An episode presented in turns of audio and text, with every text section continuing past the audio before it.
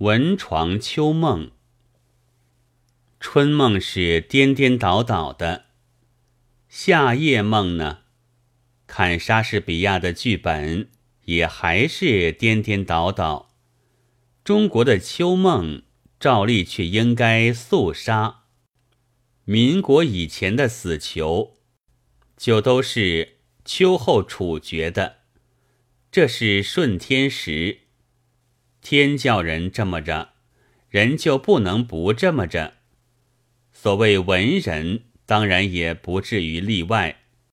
吃得饱饱的，睡在床上，食物不能消化完就做梦，而现在又是秋天，天也就叫他的梦威严起来了。二卷三十一期的《涛声》上有一封自名为林丁先生给编者的信，其中有一段说：“什么之争，孰是孰非？”殊非外人所能想到，然而彼此摧残，则在旁观人看来，却不能不成是整个文坛的不幸。我以为个人均应先打屁股摆下，以儆效尤，于是可一概不提。前两天还有某小报上的不署名的社谈。他对于早些日子余兆的剪切问题之争也非常气愤。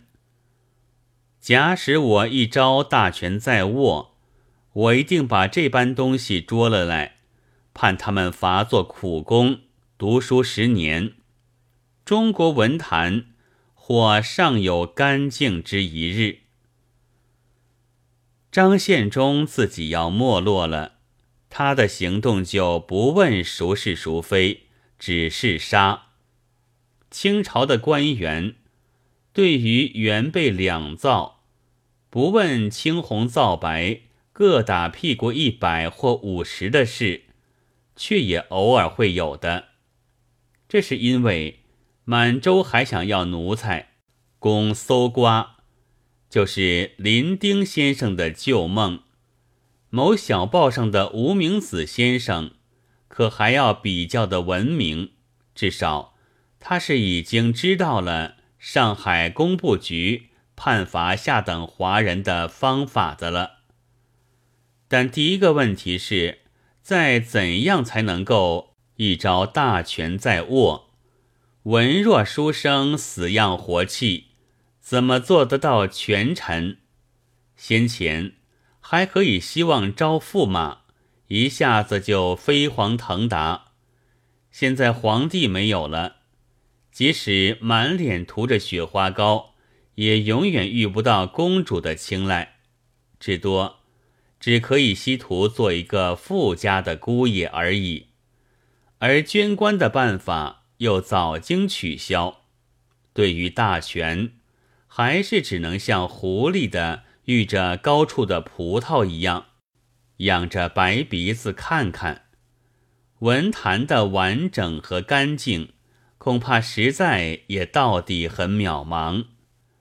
五四时候，曾经在出版界上发现了文盖，接着又发现了文盲，但这种威风凛凛的人物，却是我今年秋天在上海新发现的。无以明之，姑且称为文官吧。看文学史，文坛是常会有完整而干净的时候的。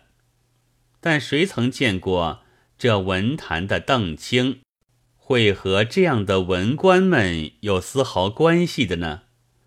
不过梦是总可以做的，好在没有什么关系，而写出来也有趣。